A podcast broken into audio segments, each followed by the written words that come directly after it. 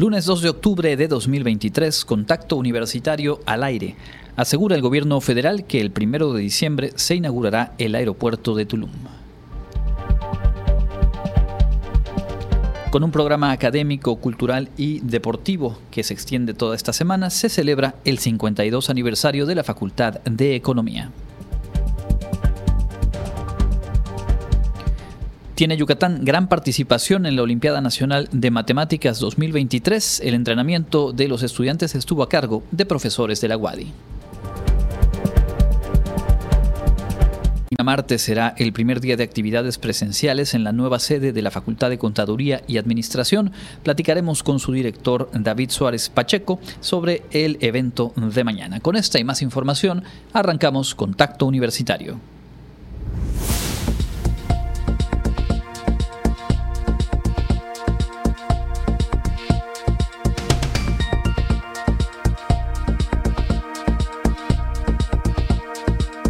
Contacto Universitario.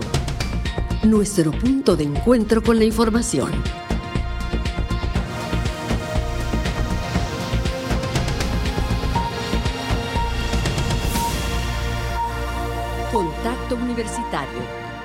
Muy buenas tardes amigas y amigos de Radio Universidad, qué gusto darles la bienvenida a la emisión de hoy aquí en Contacto Universitario. Mi nombre es Andrés Tinoco y junto con el equipo que conforma esta producción, con la asistencia técnica de Norma Méndez, les doy la bienvenida y les invito a quedarse con nosotros a lo largo de la próxima hora. Estaremos revisando los temas eh, destacados en materia informativa desde la Universidad Autónoma de Yucatán y también lo que ocurre en nuestro entorno.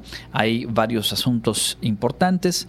El día de hoy el gobierno federal reiteró que está eh, dentro de lo previsto que el próximo primero de diciembre se ponga en funcionamiento el aeropuerto internacional de Tulum, aquí en Quintana Roo, que llevará o lleva el nombre de Felipe Carrillo Puerto y que a la par se inaugurará el tren Maya, cuestión que ya se había también eh, comentado con eh, anterioridad. La intención es justo que estas dos obras de infraestructura empiecen a funcionar a partir de esa fecha, el primero de diciembre próximo. El presidente López Obrador destacó la construcción de diversas obras a cargo de ingenieros militares, entre ellas el tren Maya y también eh, las sucursales del Banco del Bienestar, así como cuarteles para la Guardia Nacional. Destacó la participación y la colaboración del Ejército de las Fuerzas Armadas y otros asuntos como lo es la aplicación del plan DN3 de atención a desastres y también la distribución de vacunas contra el COVID-19. Por lo pronto ahí queda el emplazamiento. Será el 1 de, de diciembre cuando se ponga en funcionamiento el aeropuerto de Tulum. Otro asunto que también es relevante y que obviamente eh, pues es eh, triste, es trágico, lo, que ocurrió en Ciudad Madero, Tamaulipas. El secretario estatal de Salud, Vicente Hernández Navarro, confirmó el fallecimiento de una joven que estaba eh, pues en condición grave en el hospital regional de Pemex luego del derrumbe del techo de la iglesia de la Santa Cruz en Ciudad Madero, ocurrido la tarde de ayer domingo. Seguramente usted habrá escuchado ya al respecto. Eh, el titular de salud en la entidad eh, del norte, en Tamaulipas, dijo que lamentablemente esta paciente eh, falleció hoy por la mañana y pues con esto la joven de 18 años que presentaba una fractura de pelvis y que había sido intervenida quirúrgicamente, pues no logró recuperarse, con lo cual el número de personas fallecidas llegó a 11. 11 personas, de las cuales 3 eh, eran menores eran dos hombres y seis mujeres adultos.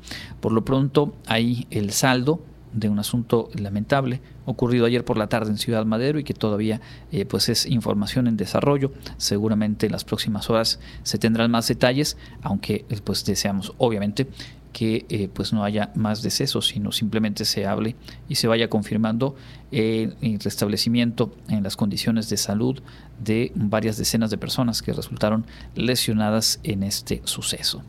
Volveremos con otros temas nacionales un poco más adelante. Son las 14 horas con 4 minutos y vamos ahora de lleno con la información universitaria. Le comento que hoy por la mañana comenzaron las actividades de celebración por el aniversario número 52 de la Facultad de Economía. Hubo varios eventos interesantes esta mañana y nuestra compañera Karen Clemente nos preparó esta nota con los detalles. Con la entrega de reconocimientos a egresados y profesores destacados, así como la develación de una placa conmemorativa, comenzaron las actividades por el 52 aniversario de la Facultad de Economía de la UADI.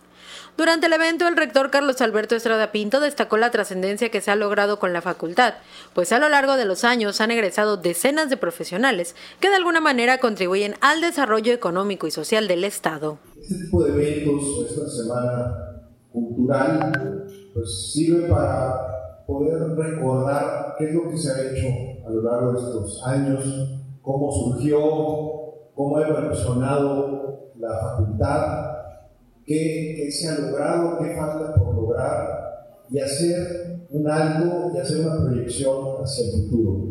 En tanto, el director de la facultad, Luis Araujo Andrade, destacó que hablar de 52 años es fácil, sin embargo implica el esfuerzo de decenas de personas que a lo largo del tiempo han contribuido a su desarrollo, desde su puesta en marcha como la Escuela de Economía.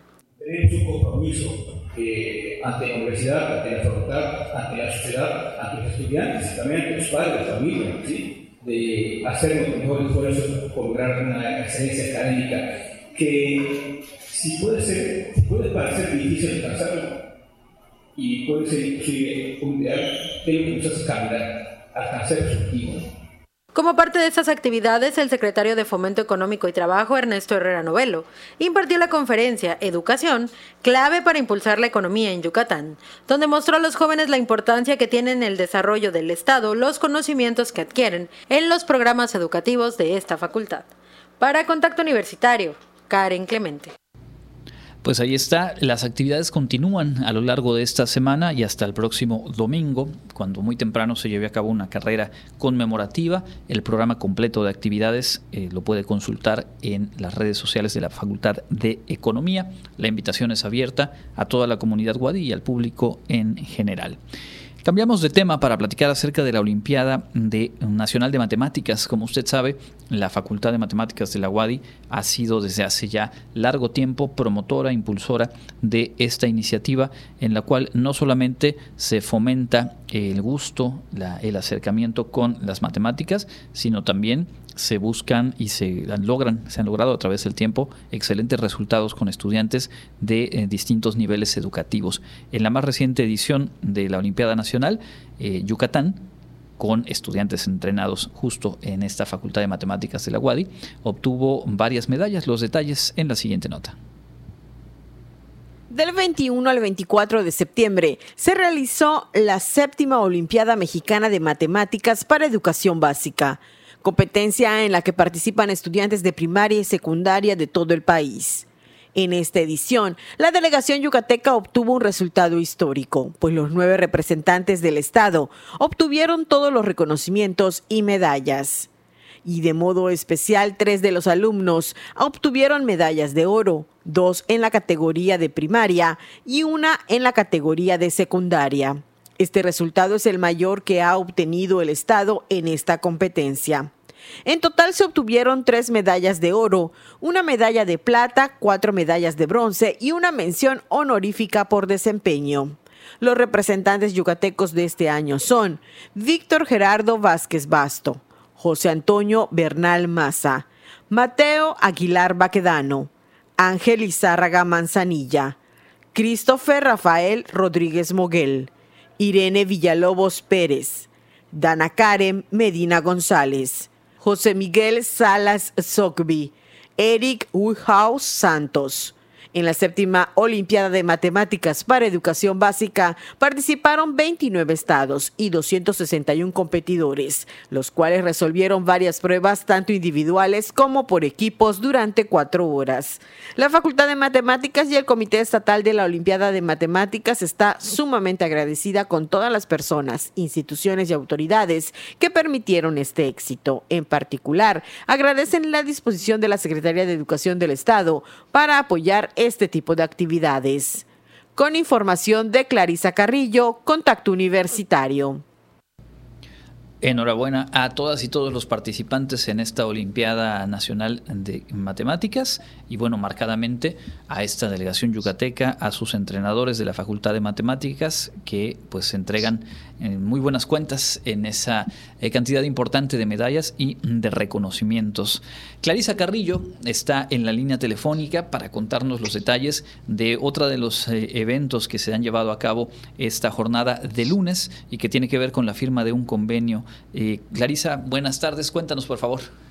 ¿Qué tal Andrés? Te saludo a ti y a toda tu auditorio. Sí, es, justamente estamos eh, saliendo de esta firma de convenio de colaboración entre la Hacienda Xcanatún, Asana Heritage Collection y la Universidad Autónoma de Yucatán, por supuesto. Específicamente está impulsado por eh, la Facultad de Educación, en este caso, este convenio de colaboración. El día de hoy pues firmaron las dos partes. En el caso de nuestra universidad, pues eh, firmó el ingeniero Carlos Alberto Estrada Pinto, que es nuestro rector, y en el caso de eh, la hacienda Xcanatún, estuvo con nosotros el gerente general de este hotel, que es el ciudadano Santiago Tapia Vázquez. Aquí platicaron sobre las acciones que se van a llevar a cabo dentro de este, de este convenio de colaboración, que principalmente, pues obviamente es en materia de enseñanza. ¿Qué es? Eh, ¿A qué nos referimos con materia de enseñanza? Pues prácticas profesionales o servicio social, educación continua y bolsa de trabajo. Esto como pues parte de las estrategias que lleva a cabo la, la universidad de hacer estos vínculos con las, con las empresas para que los jóvenes que estudian tengan una posibilidad pues de egreso más, más grande, ¿no? esta bolsa de trabajo sea más amplia y por supuesto los escenarios reales de aprendizaje y que más que eh, en este caso de la Facultad de Educación, pues es más específicamente la licenciatura en enseñanza del idioma inglés, que es lo que ahora mismo está buscando esta Hacienda Xcanatún, eh, licenciados que hablen el idioma inglés y por supuesto que sean profesionales en el tema. Eh, más adelante nos platicaron también que se busca, como es un convenio general eh, de colaboración con la universidad, se va a buscar esto expandir no solo la Facultad de Educación, sino por ejemplo la Facultad de Antropología, en donde tienen la licenciatura en Turismo, también para hacer sus prácticas profesionales aquí. Están muy interesados también, obviamente, en el tema de la energía sustentable, de todo esto que en las ingenierías, en los arquitectos. O sea, aquí el, el consorcio y la Hacienda Iscanatún de plano busca esta vinculación con la universidad no solo ahorita primeramente, primera, de en una primera entrada pues es con la Facultad de Educación, ¿no? Pero si buscan eh, más adelante expandirse a, que utilicen y a que estén aquí eh, pues laborando o haciendo sus prácticas o servicio social, eh, más licenciaturas dentro de la universidad.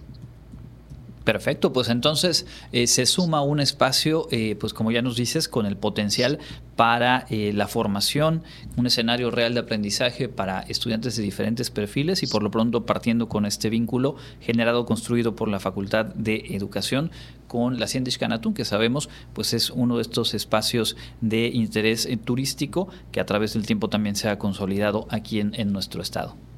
Así es, Andrés. Y por supuesto está, estamos eh, pendientes a que dé inicio esta, esta alianza y que todos los, los chicos y chicas que están en la licenciatura de enseñanza del idioma inglés pues aprovechen este tipo de vinculaciones, especialmente para su futuro, que es eh, pues el egreso y la posibilidad de una bolsa de trabajo más amplia para ellos.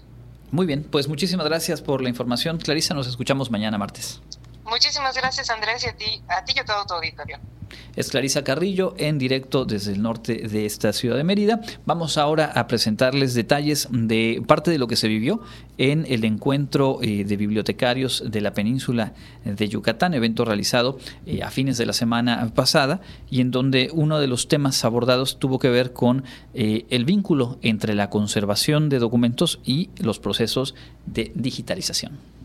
Durante la vigésima novena reunión de bibliotecarios de la península de Yucatán, se llevó a cabo la conferencia La conservación durante la digitalización de bienes documentales en la Biblioteca Nacional de Antropología e Historia, impartida por la maestra Xochitl Cruz Pérez, quien compartió la experiencia en torno a las acciones de conservación sobre los documentos durante el proceso de digitalización y los proyectos que se realizan ya en la biblioteca y los que se realizarán próximamente. La Biblioteca Nacional de Antropología e Historia, la BNH, ha desarrollado procesos de reprografía desde el siglo pasado mediante la microfilmación y la fotografía, y ya en este siglo se normalizó el uso de la fotografía digital. En el año 2021, la biblioteca resultó ganadora del proyecto titulado Laboratorio de Investigación Especializada en Protección del Patrimonio Documental y Bibliográfico del INE, ante el Consejo Nacional de Ciencia y Tecnología.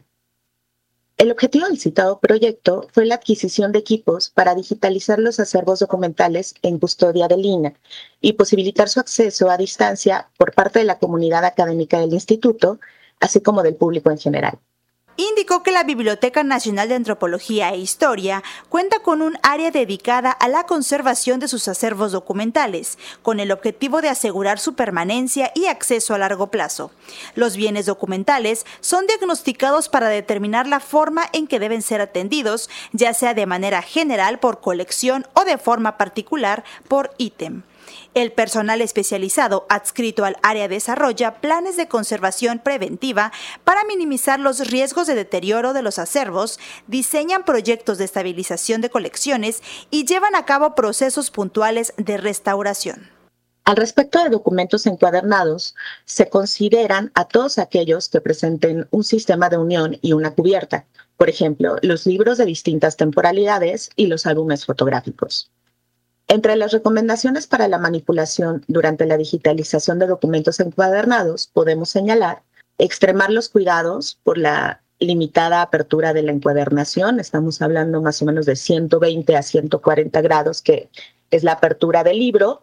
Esto para evitar, por ejemplo, que se digitalice en un escáner de cama plana. Para eso se tienen equipos cenitales que, digamos que evitarán una apertura excesiva de la encuadernación y en su caso el colapso de la costura, la información sobre elementos especiales como sellos gofrados en papel adheridos con cera, la inclusión de objetos testigos y notas integradas a la encuadernación. Y el objetivo es que las personas responsables de la digitalización tomen las precauciones conducentes para evitar el deterioro o el extravío de estos elementos. Para Contacto Universitario, Jensi Martínez. Pues ahí tienen la información y por cierto, al realizarse justo con la modalidad virtual, las diferentes actividades de este encuentro de bibliotecarios de la península se puede recuperar en el Facebook de la Universidad Autónoma de Yucatán. Así lo encuentran ustedes y bueno, ahí están los diferentes videos de las mesas, charlas y conferencias que se llevaron a cabo. Antes de cerrar este bloque de noticias universitarias, queremos reiterar la invitación que vinieron a compartirnos en entrevista la semana eh, pasada para lo que será el primer congreso sobre marsupiales en América. La sede será este Centro Cultural Universitario y los detalles nos los cuenta Jensi Martínez con el objetivo de reunir a investigadores y estudiantes para compartir experiencias y la promoción de colaboración, así como actualizar el estado de conocimiento científico que se realiza en torno a los marsupiales, el Centro de Investigaciones Regionales Dr. Hideo Noguchi de la Universidad Autónoma de Yucatán organiza del 17 al 19 de octubre el primer Congreso Nacional sobre Marsupiales Americanos 2023 en el Centro Cultural Universitario informó el doctor Hugo Antonio Ruiz Piña. En la región, el continente americano, hay realmente ocho especies de marsupiales, de las cuales realmente conocemos de la mayoría muy poca información, porque son poblaciones que tienen una restricción, una, una restricción geográfica muy, muy, muy estrecha y también este, las poblaciones están como, como amenazadas. Las más conocidas son, son las arigüeyas, son las especies miembros del, género Dioidelphis. Este, aquí en Yucatán tenemos dos especies de que son muy comunes. La más común es, la que conocemos y vemos en los patios de las casas, pero hay una que es como más, más restringida a, selvas, que, este, que, es este, la especie marsupialis manifestó que el propósito es difundir a la sociedad la información relevante que caracterizan a los marsupiales y su importancia en los ecosistemas. Entre las temáticas abordadas se encuentran taxonomía, ecología, genética, inmunología, infecciones zoonóticas, conservación, así como salud de las poblaciones, contaminación ambiental, entre las más principales. Se va a realizar del 17 al 19 de octubre, prácticamente en, pocos días. Este, va a ser afortunadamente nuestra casa de estudio nos permitió hacerlo aquí en el Centro Cultural Universitario.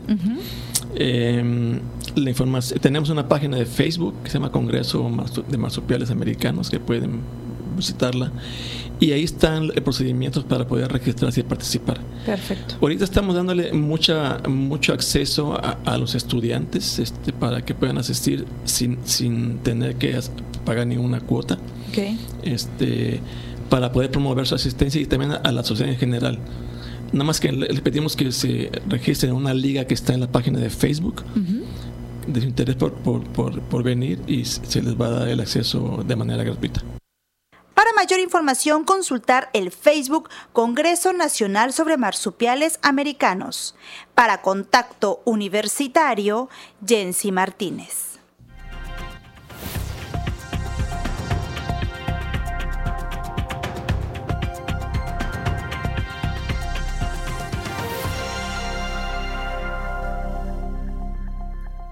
Buenas tardes, el día de hoy nos encontramos con el director de la Facultad de Contaduría y Administración de la UADI, David Roberto Suárez Pacheco, pues bueno, con quien platicaremos justamente de, la inauguración de estas nuevas instalaciones de la facultad. Director, muy buenas tardes, ¿cómo se encuentra? Buenas tardes, muy bien, muchas gracias. Aquí eh, afinando los últimos detalles para que nuestra magna obra ya esté lista mañana para recibir a todo nuestro estudiantado, a todo el personal tanto docente, administrativo y manual, activo y jubilado. También esperamos recibir a egresados y al público en general, eh, a organizaciones que están muy relacionadas con la labor de la facultad, pues eh, van a ser muy bien, bienvenidas en esta facultad para inaugurar estas instalaciones ya con sus actividades operando tanto en el aspecto administrativo como en el aspecto académico. Director, ¿cómo ha sido toda esta mudanza, todo este trayecto desde las antiguas instalaciones hasta acá, el campus de Ciencias Sociales? Bueno, ha sido un proceso bastante largo.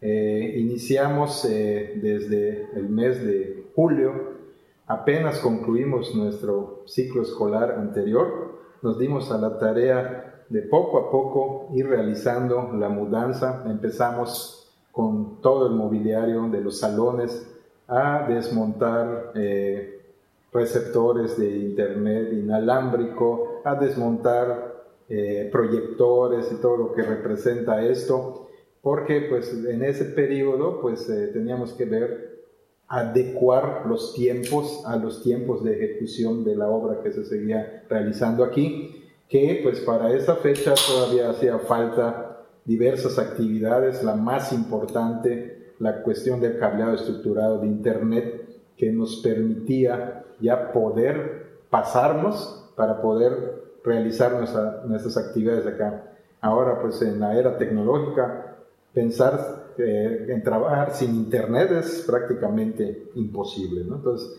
todo eso fue una secuencia de trabajos y coordinación con el área de obras y mantenimiento de la UADI para estar en posibilidades de hacer el pase. Esto implicó que eh, nuestras clases iniciaran en línea. Entonces, desde que iniciaron las clases en agosto hasta el día de mañana, inclusive, el, el personal académico ha estado laborando en línea. Y en el caso particular del personal administrativo y manual, el manual se fue incorporando aquí poco a poco para poder realizar las labores de limpieza, de las adecuaciones, el mantenimiento el personal administrativo, ustedes saben, un evento muy significativo, muy grande y muy bonito eh, el 18 de septiembre del apagado de luces de las instalaciones de la facultad, que eso marcó ya la pauta para que el personal administrativo trabajara a partir de esa fecha y hasta el día de mañana en línea, porque representaba el desinstalar todo nuestro site de la facultad de Chuburná para traerlo acá, hacer las pruebas y todo, todo lo que representa eso y ya prácticamente estamos listos. ¿Cuál es el sentir de la comunidad universitaria en general de este cambio? Fueron más de 40 años en las instalaciones de Chuburna. Sí, efectivamente, fueron 44 años específicamente. Y el sentir general, eh, pues al principio como cualquier cambio, todo cambio eh, tiene los que están a favor y en contra. Muchos estaban a favor y algunos en contra por la cuestión de que si la movilidad, de que si la lejanía, de que no sabían cómo iba a estar sus espacios de trabajo. Pero la verdad, una vez que se hizo el cambio del mobiliario del personal administrativo y ya ocuparon su lugar y vieron lo bonito que está el edificio, que está rodeado de mucha naturaleza, la disponibilidad que tienen de todos los servicios, las vistas que tienen en la mayoría de los cubículos, que eso que le da un ambiente laboral muy bueno, la verdad es que la respuesta ha sido sumamente positiva. Eso es en cuanto a todo el personal. Y pues me da mucho gusto que el día del apagado de, de las instalaciones de Chuburná, las representantes estudiantiles, tanto la consejera alumna como la presidenta de la sociedad de alumnos, manifestaron en entrevistas que les hicieron la gran disposición que tiene la comunidad estudiantil para su paz. Lo ven como una oportunidad de tener un punto de inflexión, de tener mejores servicios, mejores instalaciones y sobre todo uno de los conceptos que yo manejé en mi discurso del apagado es el hecho de que ya están dentro de un campus y que van a poder coexistir y compartir muchas cosas con estudiantes de otras facultades que están aquí. Director, ese es un punto muy importante. FECA es una de las facultades, eh, si no me equivoco, que tiene una mayor matrícula estudiantil. Esto le va a permitir ahora ya sumarse a este campus de ciencias sociales económico-administrativas. ¿Esto cómo contribuye también a la formación de los jóvenes? Pues no se equivoca, eh, realmente somos la facultad más grande del campus. Venimos prácticamente a duplicar la matrícula actual. Por eso era una de las cuestiones que retrasaban el gran número de estudiantes que tenemos, que ronda los 3.200 estudiantes de licenciatura, más 100 de posgrado, más tenemos un proceso de educación continua bastante ágil, bastante continuo, valga la redundancia, en donde aproximadamente durante el año mil personas entre egresados y público en general acceden a nuestros cursos de educación continua, entonces la comunidad es muy grande, más nuestro profesorado que ronda los 200, más el personal administrativo y manual que ronda los 150, entonces es una comunidad muy grande. Entonces, definitivamente en el contexto de campus, eh, sí, ya estamos en pláticas, en reuniones de trabajo que hemos tenido en el colegio de directores, ya tenemos pláticas principalmente con la Facultad de Derecho, con la Facultad de Economía, que tienen muchas áreas relacionadas con las áreas que nosotros atendemos en las competencias de egreso de nuestros estudiantes. Entonces, definitivamente vamos a compartir asignaturas, vamos a compartir espacios, vamos a compartir actividades de tal manera que sea multidisciplinaria eh, eh, la, la, labor que se va a realizar y la formación de nuestros estudiantes. Eso es lo más importante y la mayor ventaja que tiene el concepto de campus y las vamos a aprovechar. Mañana es la inauguración oficial de estas instalaciones. A partir de mañana empiezan a llegar los jóvenes o eh, en esta semana van a empezar paulatinamente a trasladarse. Mañana está invitado todo el alumnado, es más, emitimos un comunicado interno al profesorado en donde les pedimos que en los horarios de clase acompañen a sus estudiantes a este evento. Desde mañana esperamos ya tener casa llena, tanto en la mañana como en la tarde.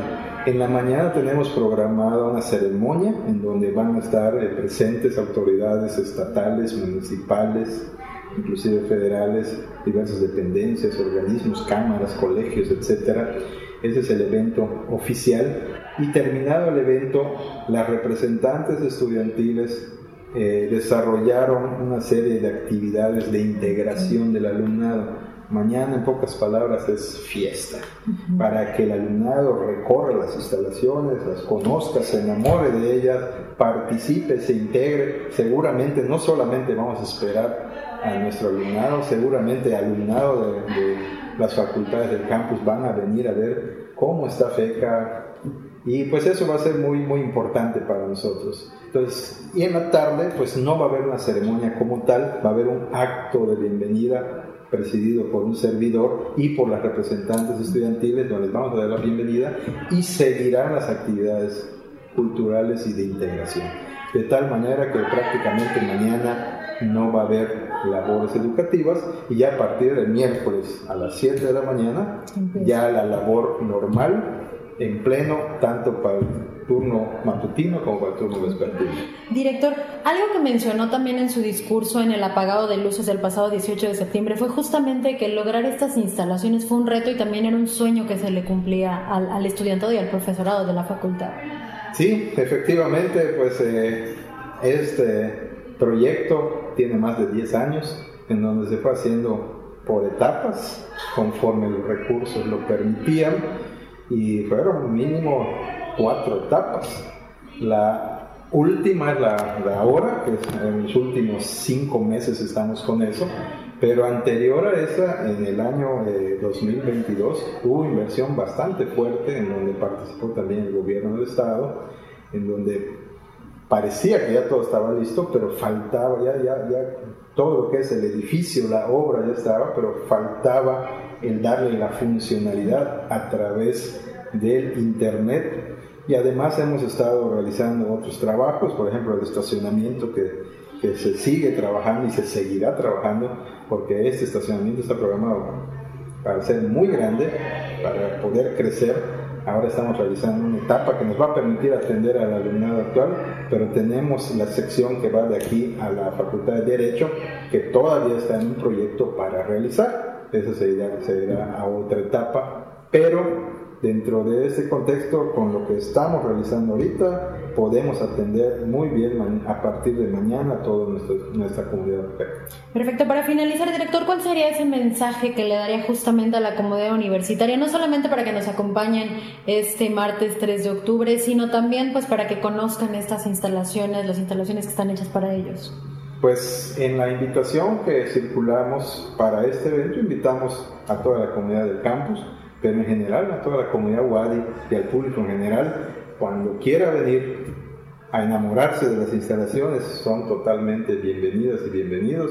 Estoy seguro que habrá gente que sus hijos estén en preparatoria, que dirán quiero ir a ver cómo están las instalaciones de la facultad y seguramente se van a enamorar y van a escoger algún programa de estudio de los que ofrecemos.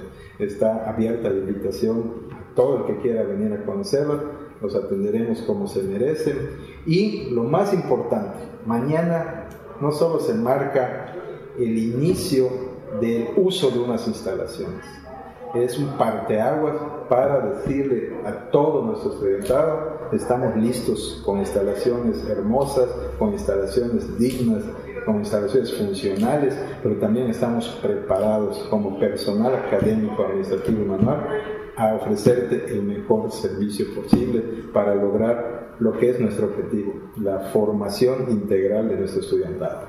Perfecto, pues el día de hoy en contacto directo platicamos con el director David Roberto Suárez Pacheco, director de la Facultad de Contaduría y Administración, que este martes inaugura sus nuevas instalaciones. ¿Algo más que quiera agregar? Pues nada, que mañana les esperamos, ya estamos de plácemes ante este nuevo comienzo a seguir marcando y construyendo nuestra historia de la Facultad de Contaduría y Administración, que ha sido muy exitosa, eh, basta, pero que estamos seguros que se seguirán diciendo cosas muy buenas de esta facultad, tanto a nivel local, regional, nacional e internacional, porque siempre recibimos también aquí a muchos estudiantes del extranjero dada la calidad que perciben en los servicios que ofrecemos en esta facultad. Perfecto, director. Pues le agradecemos mucho estos minutos y nos veremos mañana por aquí. Pues aquí les espero. Aquí seguramente van a estar haciendo una cobertura y, eh, importante y muy bonita y seguramente las redes van a estar hablando mucho del evento de mañana porque es un evento muy esperado, tanto como lo fue el apagón de la Facultad de Contaduría en Chiburna. Muchas gracias. Muchas gracias. Muchas gracias por su presencia y gracias por su entrevista.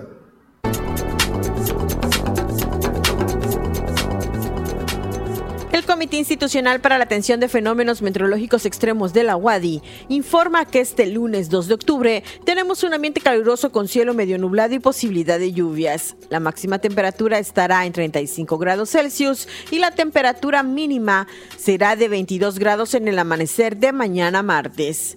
En la ciudad de Mérida, centro y oeste, la temperatura máxima será de 35 grados y la mínima de 23.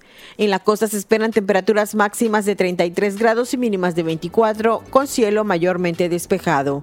En el sur y sureste del estado, la temperatura más alta será de 35 grados y las mínimas de 23. El cielo estará medio nublado y con posibles lluvias. En el este y noreste de Yucatán tendrán como máximo 35 grados y una temperatura mínima de 23. Para Contacto Universitario, Elena Pasos.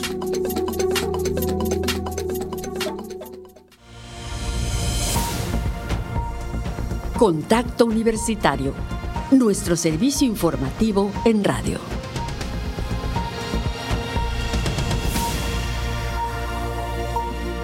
Estamos de vuelta en contacto universitario. Gracias por su sintonía en esta emisión de lunes. Un poco más adelante vamos a platicar con Ignacio Silveira para conocer los detalles, la actualización del trabajo en materia deportiva en nuestra universidad. Antes de ello le comento que como estaba previsto, la tarde de hoy el presidente López Obrador sostiene un encuentro en Palacio Nacional con una delegación del gobierno de Estados Unidos para tratar el tema migratorio, así como el tráfico de drogas especialmente el tráfico de fentanilo. A este encuentro se sumó el embajador de Estados Unidos en México, Ken Salazar. El presidente dijo hoy temprano que venía un asesor económico de la Casa Blanca del presidente Biden y pues que se daría un encuentro entre varios grupos de trabajo de Estados Unidos y de México para tratar estos eh, temas. Subrayó que hay una colaboración estrecha con el gobierno norteamericano en cada uno de esos temas y que la relación es eh, cordial, es buena. Em, mencionó que a pesar de los señalamientos que se han hecho, eh, desde los Estados Unidos en torno a la política de eh, narcóticos en México, pues no se puede dejar fuera el tema electoral. Dijo, como hay elecciones en Estados Unidos, estos temas los utilizan para la propaganda, ya sea un partido u otro. Quienes más están utilizando ahora el tema migratorio y el del fentanilo para acusar a México son republicanos. No creo que les funcione, dijo López Obrador, porque cada vez hay más información en el pueblo estadounidense y saben muy bien que estamos haciendo un esfuerzo ayudando a resolver el problema, dijo en referencia a lo que México ha hecho en materia de combate a las drogas.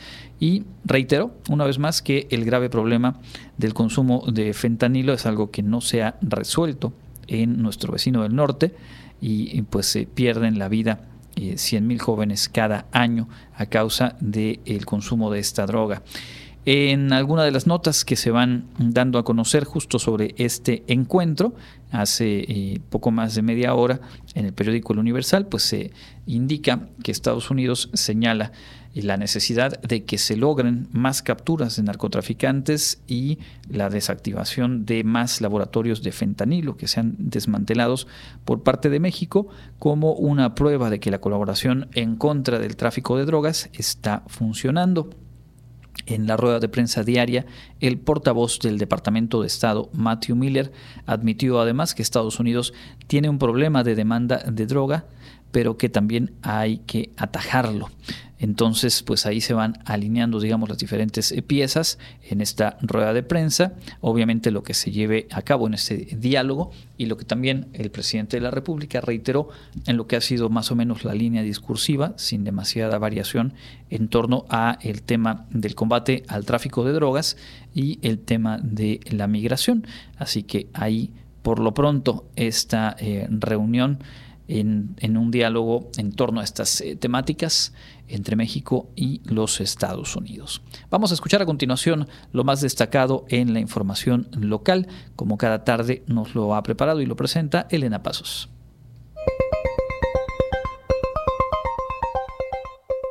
En información local, Comisiones del Congreso del Estado emitieron dictámenes favorables por unanimidad que se espera aprueben en la sesión solemne de esta semana y permita que en la siguiente se elija al nuevo fiscal anticorrupción y cumpla con el compromiso constitucional Olga Rosa Moya como la primera titular de la nueva Agencia de Inteligencia Patrimonial y Económica del Estado. Los dictámenes emitidos fueron primero en la Comisión de Puntos Constitucionales y Gobernación, donde votaron por unanimidad para turnar y someter a votación final en el Pleno de Diputados la ley orgánica de la nueva agencia de inteligencia. Posteriormente, en las comisiones unidas de puntos constitucionales con la de justicia y seguridad pública, como único asunto a tratar se emitió por unanimidad el dictamen donde se acepta la renuncia de Carlos Murillo Q al cargo de consejero de la Judicatura del Estado. Ambos casos se aprobarían esta semana en la sesión plenaria próxima para cumplir con los requerimientos que frenan el continuar con el nombramiento del nuevo fiscal y que asuma la titularidad de la nueva agencia Olga Rosas, lo cual se espera se cumpla la próxima semana. El Instituto Mexicano del Seguro Social en Yucatán da continuidad a la estrategia Código Infarto para reducir los tiempos entre diagnóstico y tratamiento, homologar los protocolos de atención, acciones de prevención, así como reforzar los servicios oportunos con la finalidad de evitar secuelas o desenlaces fatales ante casos de infarto. La doctora Flor Rodríguez Melo, titular de la Jefatura de Prestaciones Médicas, explicó que la estrategia de Código Infarto se se trata de un protocolo de atención que se implementa en coordinación con los tres niveles de atención, es decir, en las unidades de medicina familiar, hospitales y en la unidad médica de alta especialidad. Esto con el objetivo de que la persona infartada con síntomas de dolor de pecho, falta de aire o desmayo reciba atención en los primeros 30 minutos con un medicamento para disolver el coágulo que bloquea las arterias del corazón o al restablecer el flujo sanguíneo en menos de 90 minutos al colocar una malla en arteria dañada. El director de la unidad de médica de alta especialidad del IMSS Yucatán, doctor Roberto Abraham Betancourt Ortiz, asegura que entre los principales factores de riesgo que aumentan la probabilidad de obstrucción de las arterias del corazón se encuentran el tener hipertensión arterial, diabetes, colesterol alto, estrés, tabaquismo, obesidad o sobrepeso, así como el tener familiares que han presentado este tipo de complicaciones. Para Contacto Universitario, Elena Pasos. Continuamos con la información de este lunes. Tras darse a conocer que la policía israelí detuvo a Andrés Roemer, ex eh, conductor de televisión, ex diplomático también de México, la embajada de Israel en nuestro país informó que aunque no existe un acuerdo, se trató de la solicitud o se trató la solicitud de extradición con toda seriedad. La embajada de Israel en México indicó que en 2022 Israel recibió la solicitud de México de extraditar a Roemer, quien es sospechoso de haber cometido delitos de violación y violación en circunstancias agravadas según la legislación mexicana. La solicitud fue examinada en Israel y después de, deliberaciones entre autoridades de ambos países, fue arrestado ayer Andrés Roemer por la policía de aquella nación. Eh, aunque no existe este acuerdo de extradición, y dado que Israel es un país que respeta el Estado de Derecho y no un refugio para criminales, trataron la solicitud con eh, toda seriedad y se, se, continuará haciéndolo en el futuro. Y pues ahí lo dicho desde la Embajada de Israel en México, ante un asunto pues que ya tiene largo tiempo, tenía largo tiempo pendiente la posibilidad de detención y de una eventual extradición para que Andrés Roemer, quien fue señalado en un eh, número importante de denuncias públicas eh, por prácticas de abuso, acoso y de incluso de violación en contra de estudiantes en, el espacio académico que ocupaba, pues había quedado pendiente su detención y veremos si se concreta la extradición y por lo tanto el llevarlo ante la justicia. En otros asuntos también que tienen que ver con el tema jurídico, la Suprema Corte de Justicia de la Nación ordenó al Senado que realice el nombramiento de dos de los tres comisionados faltantes del Instituto Nacional de Transparencia, Acceso a la Información y Protección de Datos Personales, el INAI. Y mientras eso sucede, el organismo, el instituto, pues queda autorizado para sesionar, aunque tenga menos de cinco integrantes en eh, pues, su consejo. Con ocho votos a favor y dos en contra, el Pleno avaló el proyecto en el que se señala que el Senado de la República incurrió en una omisión al no haber realizado los nombramientos de los nuevos comisionados tras las vacantes que eh, pues, se dieron en, en meses pasados. La sentencia ordena, pues, al Senado que durante el actual periodo de sesiones lleve a cabo la designación de dos comisionados. En el caso del tercer comisionado faltante, se debe esperar porque existe un juicio de amparo promovido por Anayadira Alarcón Márquez, quien fue designada comisionada por los senadores tras la vacante que dejó Óscar Mauricio Guerra Ford. Sin embargo, su nombramiento fue objetado en su momento por el presidente de la República.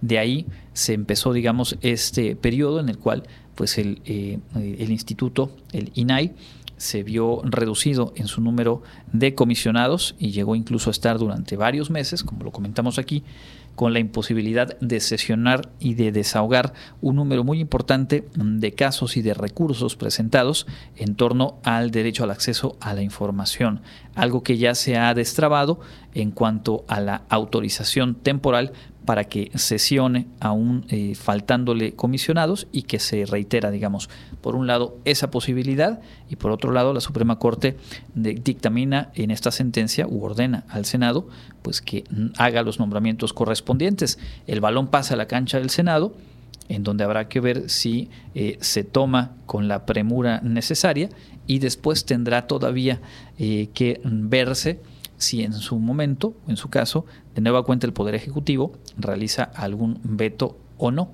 ante esto que ya ha sido revisado y determinado por lo pronto en la Suprema Corte. Vamos a escuchar lo más eh, relevante que tenemos esta tarde para compartirles en cuanto a la información internacional. Estamos en contacto universitario.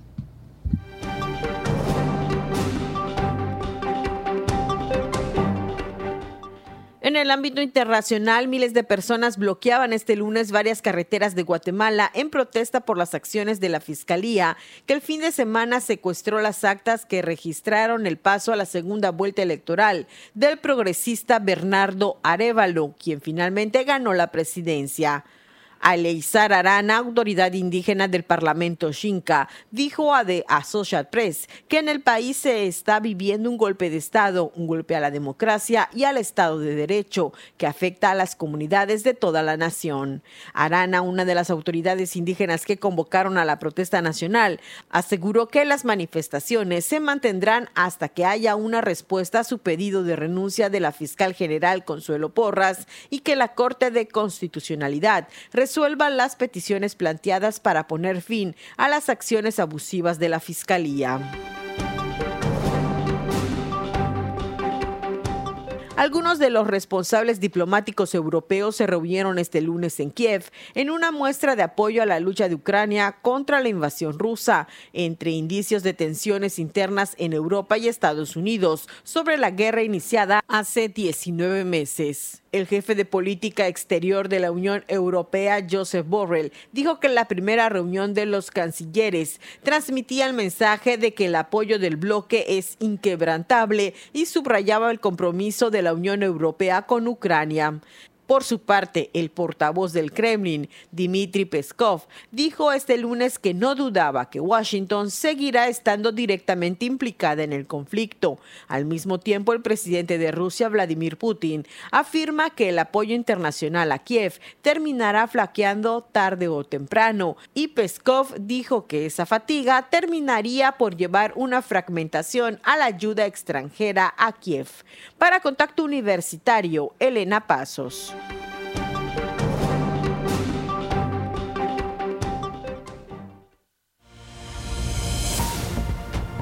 No pierdas contacto. Te esperamos de lunes a viernes a las 8 y 14 horas, sábados a las 8.30. Continuamos en contacto universitario a través de las frecuencias de Radio Universidad. Como cada inicio de semana, tenemos la oportunidad de platicar con Ignacio Tito Silveira para conocer parte de lo que ha ocurrido en materia deportiva en la Universidad Autónoma de Yucatán. Tito, buenas tardes. Cuéntanos, por favor. Muy buenas tardes, profesor. Un gusto saludarle a usted y a todos los radioescuchas de Contacto Universitario.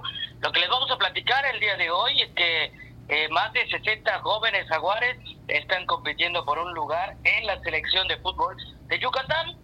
El Centro Deportivo Universitario de la UADI, la cancha de fútbol, la cancha de pasto, fue sede de un visoreo de fútbol entre jóvenes que pertenecen a la categoría 2007-2008. Esta fue organizada por la Coordinación de Selecciones Estatales de Fútbol, CODESFUT, como parte de un importante proyecto del gobierno del Estado a través del Instituto del Deporte, con una gran participación de estudiantes de la Prepa 1, Prepa 2 y Guavic, y jóvenes de otras instituciones y equipos de Mérida que se dieron cita para estos visoreos, en donde estuvo presidente, estuvo presente Manuel Aro, que es jefe de academias de iniciación deportiva, Eduardo Fernández, coordinador general de CODESUT, el profesor Normando Rivas Cantillo, responsable del PICFIDE, los jóvenes participantes, los padres de familia, quienes asistieron a la convocatoria de este evento, donde se invitó a prepararse pues día a día para no dejar nunca de luchar por metas y sueños para conseguir objetivos en la vida, como lo es ser un grande en el deporte. Y en el fútbol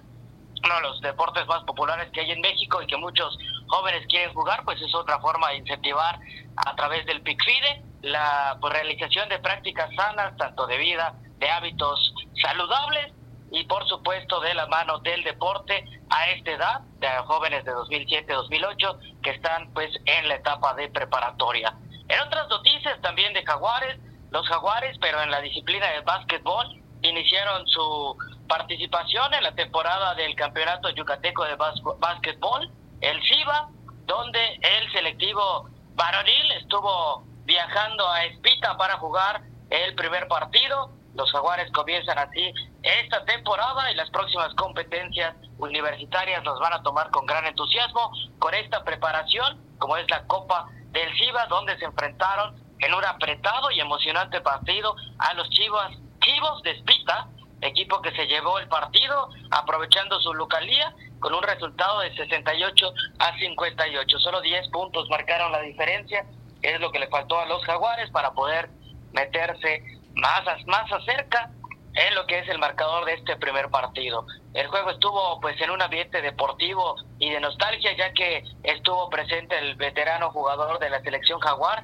Víctor Chi Selvo, quien formó parte del equipo de la Universidad de los años 80 y que recordó, este señor Vichy, recordó con cariño los buenos tiempos al representar al equipo de los Jaguares y sobre todo al recibirlos ahora ahí en Espita, Yucatán. El partido marca el comienzo de la temporada para los Jaguares y próximamente deben estar jugando este viernes en la cancha del Centro Deportivo Universitario contra los mismos Chivos de Espita en este torneo del CIBA, pues van idas y vueltas en lo que respecta visitas a la liga y a sus rivales de los jaguares de la Guadi.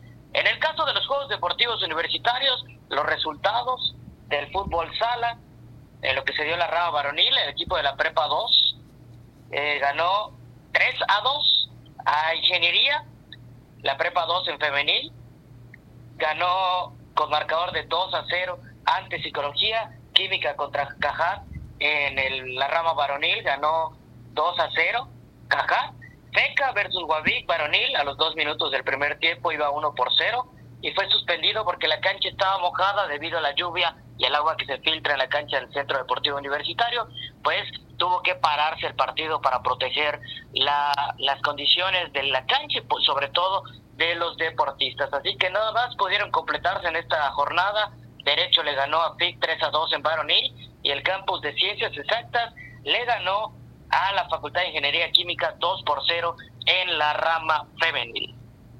Correcto, pues entonces eh, variada la actividad deportiva en estos últimos días, no solamente los Juegos Deportivos, que como sabemos están en, en, marcha y en apogeo, sino también esta presencia en otras disciplinas y el selectivo en materia de fútbol soccer, que eh, pues ojalá tengamos a representantes jaguares sumándose a la selección del estado de Yucatán. ¿Hay algo más que quieras agregar, Tito?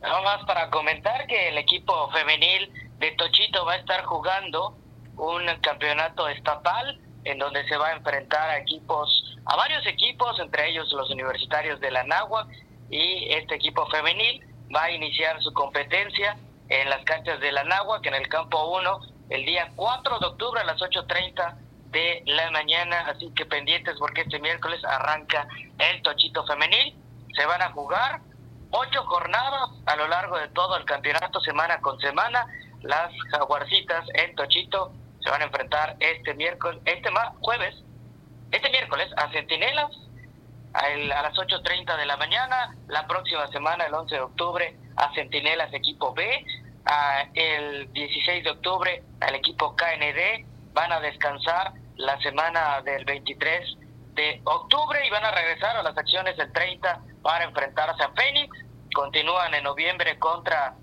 Grillas Virco y el 15 de noviembre en la última penúltima jornada se van a enfrentar a la Náhuac y el 22 de noviembre termina el campeonato cuando se midan al equipo Monkeys. Así que viene fuerte la actividad del Tochito. Este es uno de los primeros torneos de gran formalidad que el Tochito de la Guadi va a tener en la rama femenina. Muy bien, pues ahí está entonces, eh, completamos este reporte, platicamos la próxima semana para ver eh, qué otras eh, disciplinas se ponen en marcha y como siempre estar al día en la información deportiva. Muchas gracias, Tito. Un gusto saludarle a usted, profesor, y a toda la gente que está pendiente de Deportes Wadi.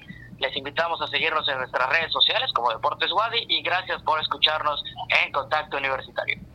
Es Tito Silveira platicándonos desde el programa institucional de Cultura Física y Deporte. Momento de escuchar la agenda universitaria recta final de nuestro programa de hoy.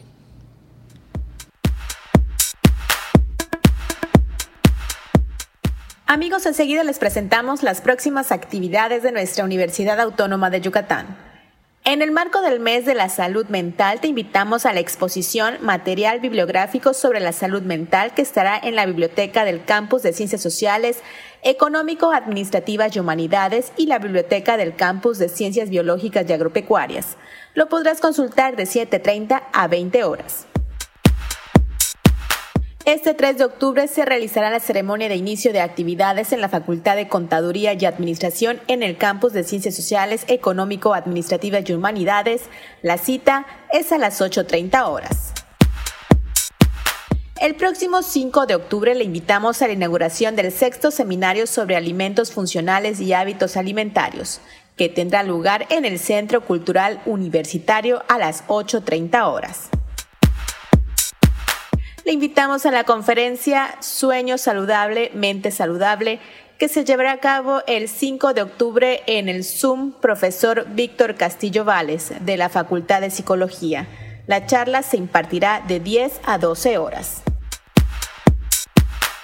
Invitamos a toda la comunidad universitaria a participar en el primer Congreso Nacional sobre Marsupiales Americanos 2023, el cual se llevará a cabo del 17 al 19 de octubre en nuestro Centro Cultural Universitario Wadi.